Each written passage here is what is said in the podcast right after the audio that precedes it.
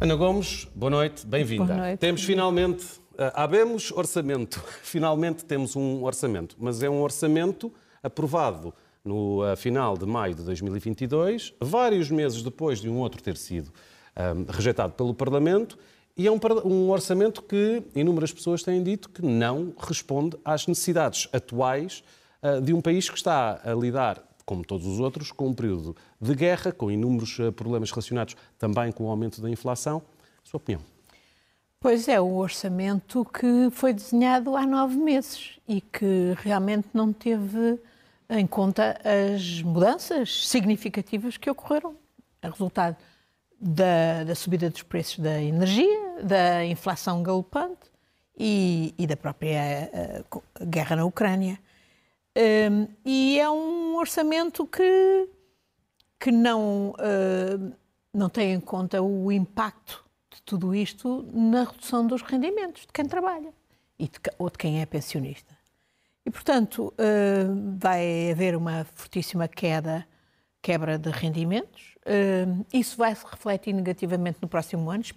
Preparemos-nos para um, um orçamento, para um, uma situação de quebra no próximo ano, em resultado da quebra da, da, da procura, em resultado da quebra de rendimentos e, e, e de, de, do acumular dos outros fatores de que já referi.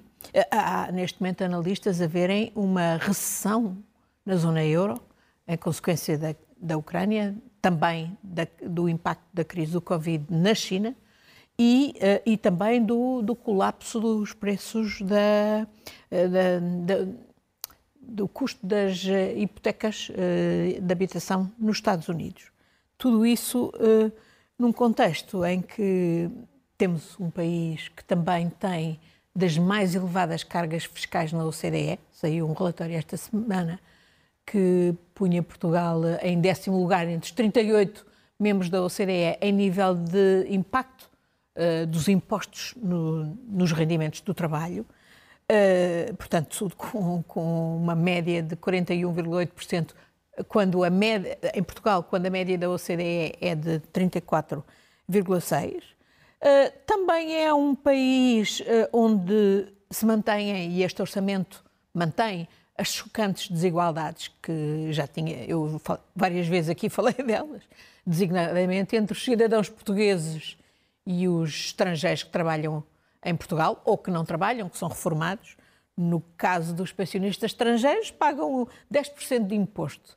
E os trabalhadores, independentemente estrangeiros, independentemente do rendimento, pagam 20%. Isto é uma desigualdade que eu acho que é absolutamente aviltante para nós portugueses. E própria de um governo uh, liderado pelo Partido Socialista? Não, absolutamente. Nem, por nenhum governo, mas ainda menos por um que se diz socialista. Uh, também é, o, é um orçamento onde o governo recusou uh, as propostas que havia para uma taxa sobre lucros excessivos, um imposto sobre lucros excessivos. É um, uma recomendação que hoje é feita pelo próprio FMI, imagino, que está a ser aplicada noutros países, Europa, Estados Unidos. Houve, uh, e onde houve empresas com lucros fabulosos, enquanto o conjunto de cidadãos vai empobrecer. É um governo também que recusou taxar as criptomoedas. Ainda esta semana veio o Nobel Paul Krugman, também na linha do que já têm dito representantes do BCE, dizer que são as criptomoedas são sobretudo um, um esquema de lavagem de dinheiro. Não há problema nenhum para o governo continua, e não se continuam sequer a tentar controlar, designadamente através dos impostos. Bom, e depois aquele, aquele negócio, aquela de mercearia com, da Madeira. com o, o, o PSD da Madeira, em torno da Zona Franca da Madeira, fazendo tábua rasa daquilo que a própria Comissão decidiu uh, e, e, determinou que é que Portugal tinha que ir recuperar cerca de mil milhões que deu em benefícios fiscais indevidos a cerca de 300 empresas sediadas na Madeira. Não sabemos onde é que isso está. Gostava que o Ministro das Finanças nos dissesse onde é que está esse processo de recuperação para corresponder àquilo que a Comissão Europeia diz, e num país onde o governo alega que não tem dinheiro para, para fazer aumentos de salário mínimo, para fazer aumentos dos salários, por exemplo, dos profissionais do Serviço Nacional de Saúde, ou dos professores, ou dos polícias, ou o que quer que seja. Portanto, e esse negócio foi feito para permitir estender esse mesmo sistema de, de benefícios fiscais com IRC a 5% a novas empresas. Já lá estão 1.700 a beneficiar do IRC a 5%. A maior parte de empresas de fachada que não criam emprego e foi por isso que a Comissão Europeia, eh, emprego na Madeira, uhum.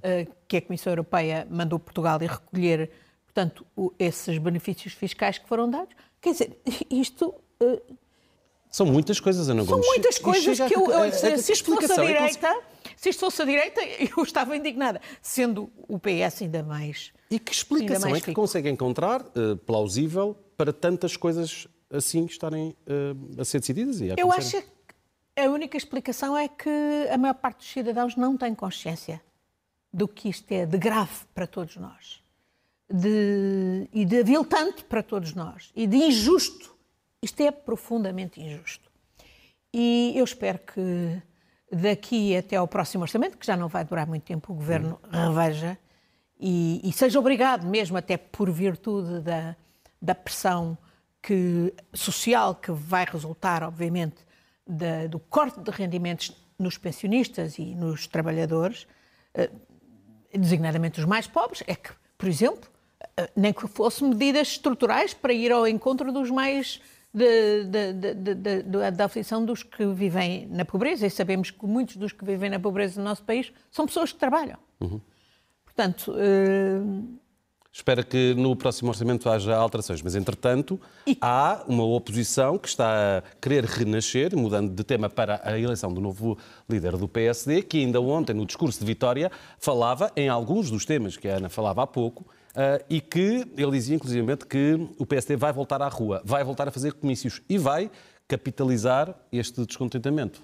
Olha, o simples facto de não ter havido debate por recusa do, da, do, do líder que foi eleito um, é muito preocupante e, e para mim parece-me que é o pior do pacismo e da troika que aí vem, aliás, a abertura ao Chega, que não foi excluída, por, pelo contrário, uhum. tudo indica. Um, sim, pode haver mais uh, fogotório, uh, pode haver uma digamos, um, um, o tiro à, costa pode ser mais animado, digamos, mas isso não é o que minimamente preocupa o PS, porque duvido que isto vá estancar a sangria do PSD, quer para, quer para o Chega, quer para a Iniciativa Liberal. Veremos, não vale a pena estar. Pode ser que eu esteja errada, porque, em última análise, sim, é a oposição que servia que importava ao país que, que, que poderia fazer contraponto às coisas que, que estava a queixar há pouco. Que não vai ser devidamente servida do meu ponto de vista, mas pode ser que eu me engane. Esperemos que eu me engane. Há eh, para, eh, se não estou em erro, dois dias uma decisão, a eventual eh, decisão de, mudando agora também de tema, no Tribunal Constitucional de um novo juiz que tem sido polémico, já teve pelo menos dois momentos muito polémicos, a cooptação de um juiz para o Tribunal Constitucional um, e ele fala, por exemplo, em punições à imprensa, restrições à liberdade de imprensa. Quão preocupante é esta possibilidade de escolha e decisão deste, um, desta pessoa para Rodrigo, este cargo? Há 15 dias eu já aqui falei e chamei a atenção exatamente para, para como seria insuportável, do meu ponto de vista, que uma pessoa com as posições que ele, pelos vistos, mantém em relação à IVG, portanto, e, portanto contra as mulheres, uh, pudesse ser eleito. Uh, agora sabemos que é também contra os jornalistas, porque é pretexto do Segredo de Justiça quer uh, responsabilizar os jornalistas. não, não, não discorda daquilo que eu sei do passado de, de extrema-direita dele, mas, mas enfim, até não o vendo há 40 anos, até admitiria que tivesse evoluído, mas pelos justos não.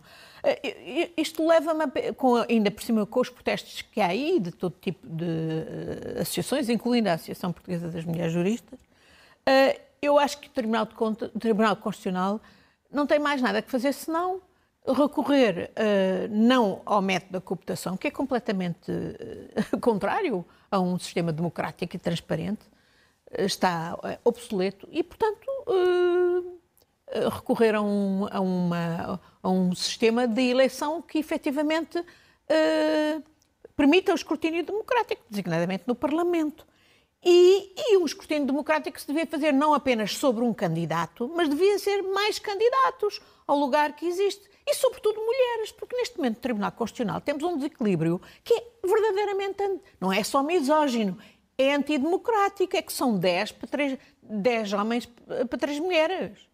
Portanto, não há aí mulheres qualificadíssimas, mais qualificadas para assumir o, o, cargo de juiz de Tribunal Constitucional. Porquê é que não há mulheres também nesta corrida e elas não são, com esse e outros indivíduos, sujeitos a escrutínio? Este sistema é obsoleto e nós não podemos, uh, de maneira nenhuma, permitir que o Tribunal Constitucional possa ser instrumentalizado. Também não podemos ignorar que há aí toda uma corrente, não é só nos Estados Unidos com a tentativa de, uh, de fazer regredir a legislação Roe versus Wade, é também a nível global que há uma, uma, uma organização da extrema-direita exatamente com uma agenda retrógrada, civilizatoriamente retrógrada, e, e, e, e, o que está a passar aqui, isto, ele foi indicado pelos uh, elementos da direita, uh, não, não pode ser desconectado deste panorama global. Tudo isto numa altura em que a guerra na Ucrânia eh, cumpriu três meses de duração, não se sabe quando é que termina. Sabe-se que esta semana houve uma visita do primeiro-ministro português um, à Ucrânia e houve também declarações, nomeadamente, de uma pessoa muito relevante, no passado pelo menos, na diplomacia internacional, Harry Kissinger, sobre aquilo que a Ucrânia deveria fazer e aquilo que o Ocidente deveria fazer no que diz respeito à manutenção do território um, na Ucrânia, em mãos ucranianas ou não, para se conseguir atingir a paz? Bom, eu acho que a visita do nosso primeiro-ministro foi à Ucrânia foi importante e foi positiva e acho que uh, o que ele lá disse uh, foi, um, eh, foi relevante e espero que determine uh, a posição de Portugal em relação à questão da concessão do estatuto de candidato à União Europeia quanto antes. Sim, é verdade que o processo de adesão leva tempo, como o nosso Primeiro-Ministro explicou a Zelensky, mas o facto político significativo que é, desde já, uh, uh, facultar o estatuto de candidato à Ucrânia não deve ser desperdiçado. É politicamente muito, muito importante. No momento em que a Ucrânia luta não apenas pela democracia, uh, este é um combate não apenas pela, entre democracia e autocracia, mas é também por um mundo baseado em regras, ou então pela lei da selva, em que os grandes países comem os pequenos. Não é? E um país como o nosso, obviamente, uh, o direito internacional importa-nos. Uh, estava a referir-se às declarações que Kissinger fez em, Davos. Eu sou uma das pessoas que, reconhecendo que Kissinger é, obviamente, um homem qualificadíssimo, mas eu acho moralmente desqualificado. Uh, e, ele, e, e, e, porque ele uh, sempre defendeu uh, exatamente a lei da selva. Uh, os, os, fortes prevalecem, os mais fortes prevalecem. Sempre foram as teses dele. E aqui estamos, no, e ao contrário do que dizem que são teses ditas realistas, do meu ponto de vista, não são nada realistas, são irrealistas e são mesmo imorais, indecentes. E aqui estamos nós para demonstrar como Kissinger várias vezes se enganou no dito realismo, pertence realismo quando em relação a Portugal eh, recusou ajudar-nos quando estávamos perante uma tentativa totalitária do PC para nos pôr na órbita da União Soviética, logo a seguir ao 25 de Abril, em 75. Uh, eh, chegou a dizer a Mário Soares, com total desplante, que ele ia ser o Kerensky da Europa e que Portugal fosse a vacina da Europa, portanto ninguém mais quereria. Uh, é, este, é este despudor, é este desplante, esta desfaçatez que eu acho intolerável na parte de Kissinger. E depois não posso também esquecer que foi ele com o presidente Gerald Ford que foram à Indonésia uh, dias antes uh, da invasão de Timor-Leste pela Indonésia, no fundo dar luz verde a essa mesma invasão.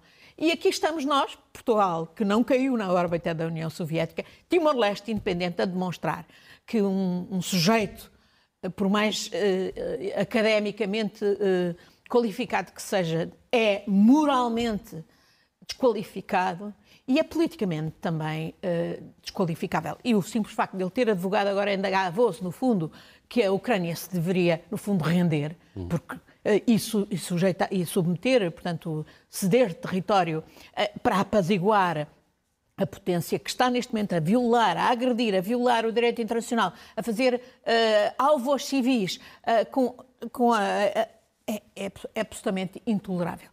E o que me escandaliza também é que haja dirigentes europeus que sem o mesmo Uh, sem a mesma desfaçatez, na prática estão a fazer o mesmo. Estes telefonemas de, Scholz e de Macron nos últimos dias a Putin, uh, além de muitos já têm feitos, uh, no fundo estavam apenas a convidar aquilo que Putin fez, que foi, no fundo, ameaçar, mais uma vez, a Europa, ameaçar, chantagear, designadamente com o espectro de uma crise alimentar, porque eles estão a bloquear as exportações de, de cereais, da Ucrânia, o que não roubam, uh, bloqueiam, uh, e, e, que líderes de duas potências europeias da importância destas uh, não tenham aprendido. As lições da Segunda Guerra Mundial, que é que não se apaziguam agressores, porque isso só os estimula mais a continuar a agressão, uh, de facto deixa-me muito, muito preocupada.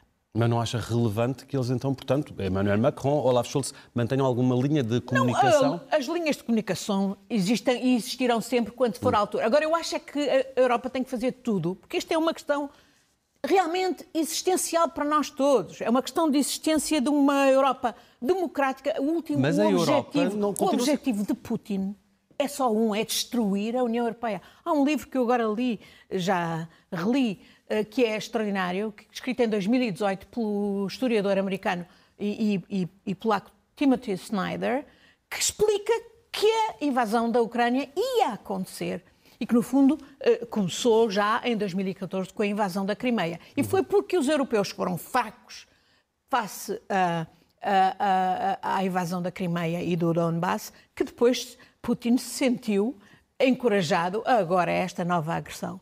E, portanto, aqui... e Putin continua a receber todos os dias mil milhões de euros Exatamente. em energia. Quer e dizer, amanhã um encontro do Conselho Europeu com incapacidade de se chegar a um acordo, nomeadamente um embargo ao petróleo por causa Exatamente. de países como a Hungria. Eh, não é só a Hungria, infelizmente é a, própria, é a, própria, Alemanha. Hum. Ao petróleo. Não, mas em relação ao petróleo também, e, a, e, ao, e ao gás, é a Alemanha, sobretudo, o grande financiador de uhum. Putin através do gás. Sim, é a Hungria, é a Áustria, a própria Itália, que apresentou um plano de paz extremamente uh, esquisito. Um... Que até foi alvo quase de gozo por Bom, parte da porta-voz do Ministério dos Negócios amanhã, da Rússia. Eu só espero que amanhã a União Europeia consiga pôr-se de acordo em aplicar, naturalmente com a NATO, eh, um corredor naval que efetivamente permita eh, o escoamento dos produtos da Hungria, porque eles são vitais para, a crise, que, já é gravíssima e pelos indicadores até económicos que eu já citei, Uh, ainda vai agravar-se, mesmo para além dos aspectos, digamos, militares, de, das vidas que a ser sacrificadas na Ucrânia, mas que não se estenda ao resto do mundo, eh, designadamente pelo espectro da, da fome e consequentes Uh, revoltas sociais. Por falar em resto do mundo e transitando agora para o nosso último uh, tema, uh, há uma preocupação muito grande dos Estados Unidos e do presidente Biden em relação à China. Aliás, não é de agora, a grande.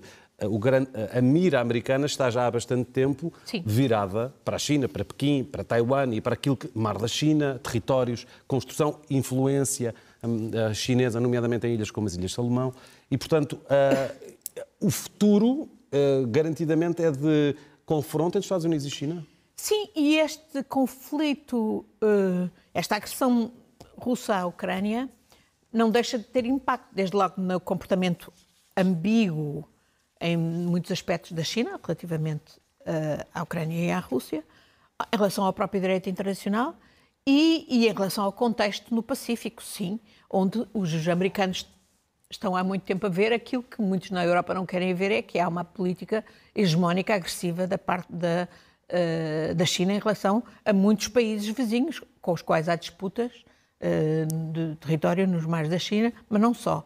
A perturbação no, na zona é, é grande. E, e, e, sim, há, uh, Taiwan é exatamente uma das coisas que se calhar a China deve ponderar, porque do ponto de vista do direito internacional, os Estados Unidos reconhecem que Taiwan é território chinês, mas ao mesmo tempo Taiwan é uma realidade distinta e tem um regime democrático. E se a China tentar intervir no sentido de impedir esse regime democrático, Biden disse-o agora que intervirá. Uh, outros países da região intervirão, o Japão, a Coreia do Sul, etc. E, portanto, uh, uh, o enfrentamento para muita gente é inevitável, até porque sabemos que os intuitos hegemónicos da China não se confinam àquela parte do mundo. Portanto, essa será uma outra componente que, que vai ter repercussões a nível global. Biden também tem frentes internas uh, que a tem própria de China atacar, tem frente. Bom, bom, Biden tem, desde logo, este, este, horror que está a destruir a América, da, resultado das armas. Por exemplo, que vimos mais outro massacre sinistro no Texas, com 19 crianças e duas professoras, por acaso latinas, dizem que vão pôr agora um inquérito à polícia, se calhar não é indiferente o facto de elas serem latinas, uh, o ter tardado a polícia. A verdade é que uh, isto tem tudo a ver com o lobby das armas, e o lobby das armas do, é, é, particularmente poderoso no Partido Republicano, mas também tem uh, infiltrações no Partido Democrático. E é por isso que está tudo bloqueado em termos de lei. Agora, eu acho que depois disto, o Presidente Biden e o Partido Democrático têm que assumir a responsabilidade de arranjar uma maneira de fazer, uma, de novo, um, reintroduzir um ban, uma, uma proibição das armas, que já, como já houve até 2005, foi abandonada no tempo de George W. Bush e é, foi a partir daí que estes massacres sinistros dispararam. Esse é um problema da, dos Estados Unidos que afeta, de facto, a América. A China também tem os seus gravíssimos problemas internos. Esta semana saiu um relatório devastador sobre o que os chineses fazem nos campos de concentração em que mantêm os uigures, por exemplo. Uh, e também há os problemas da, desta política zero em relação ao Covid, Covid-0, que foi tão desastrosa que o próprio regime teve a necessidade de, de abrir minimamente em Xangai e de não deixar que isto contamine uh, Pequim. E o impacto económico já se está a, a, anunciar como devastador desta paralisia que houve por causa desta política Covid-0. Mas, uh, mas, depois temos países como Portugal que, onde a sujeição à China é tremenda, ao ponto, olhe, chamaram-me a atenção para uma situação de um, de, uma, de um manifestante de Hong Kong com passaporte uh, português, Kok Tsu Lun, viria de Macau, que está preso que foi quando tentava fugir para Taiwan, justamente de barco, ele e outros, que foi extraditado por Portugal, apesar da China ter a pena de morte, contra a nossa Constituição, contra todos os, os, nossos compromissos em matéria de direitos humanos. Foi extraditado, uh, a família e os advogados não, não têm acesso a ele, os advogados que tentaram uh, ser, que foram contratados pela família perderam as licenças, Ninguém do, do nosso consulado pôde ir ao, ao, ao julgamento e anuncia-se que há mais outros quatro cidadãos que estarão em breve para ser extraditados. Isto não é possível. Eu interpelo aqui o governo português o que é que fez, o que é que está a fazer para que isto não, não possa continuar a passar-se. Porque então, quer dizer, já estamos, ainda, ainda não, o conflito não se desencadeou e já estamos completamente sujeitos, aqui tão longe, sujeitos a, ao mando da China. O nosso tempo está mesmo a terminar, Ana Gomes. Vamos para três notas finais, muito rapidamente. Primeiro, a visita do Presidente da República a Timor-Leste. Eu vi que aqui deram muitos aspectos anedóticos, acho que foi uma boa visita e muito importante. E, e pôs a tónica também num aspecto que é estratégia, que é o, o valor da língua, da língua portuguesa, estratégico para Timor e para Portugal. E aqui nós podemos fazer muito mais. Eu não compreendo que até hoje nós tenhamos um instrumento poderosíssimo, que é a RTPI, pago por todos nós, e que não está ao serviço de uma estratégia de ensino da nossa língua para estrangeiros, designadamente em Timor-Leste. Uh, a RTPI devia estar ao serviço do MNE do Instituto Camões e não estar a... Eu vi, eu vi os programas inarráveis que eram projetados em Timor, agora enquanto lá estive. Angola. Um, Angola. Isabel dos Santos apareceu há dias em volta, vindo do, do Dubai, num julgamento num tribunal de Amsterdão, sobre o caso Unitel, uh, com a empresa Unitel dela na Holanda, uh, que resulta até um processo de, uh, desencadeado pela PT Ventures, que envolve o dinheiro da Sonangol que ela utilizou para as suas empresas. Ora bem, porquê é que Isabel dos Santos ainda pode viajar pela Europa desenvoltamente? Porque não tem nenhum mandato de captura nem de Portugal nem de Angola. Quer dizer, qualquer pilha galinhas é imediatamente preso e posto na prisão. Ladra de alto calibre, como Isabel dos Santos, que deixou os calotes que deixou em Portugal, em FASEC, Eurobic, podia falar muito mais, está nas calmas. Isto é um falhanço total do Estado português. Não é só da Justiça, é do Estado português. E é, obviamente, a única explicação é que os cúmplices são tantos cá. A própria Justiça holandesa está a fazer mais do que a Justiça portuguesa alguma vez fez. E, e não tem uh, as implicações e as cumplicidades que, que têm cá. E é que elas são, tão, são tantas e tão altas que, de facto, só isso explica esta proteção. E para terminar muito rapidamente, Guiné-Bissau. Deixe-me só falar ainda, em atenção a um filme muito importante que foi passado na RTP2 esta semana, sobre uh, o massacre de 27 de maio de 1977 em Angola, a revolta, uh, uh, o massacre de cerca de 30 mil pessoas, execuções sumárias, etc. Muitos portugueses. Um, Cabinda fez ontem 66 anos de cidade, a cidade de Cabinda o ex-primeiro-ministro de Angola, Marcolino Morco, chamou a atenção que Angola tinha que arranjar um modelo de Estado que, que reconhecesse a diversidade dos povos de Angola. E um dos povos é Cabinda, onde as condições são, eh, na própria cidade de Cabinda, as infraestruturas são miseráveis, sendo uma das regiões que mais alimenta o, o horário público angolano.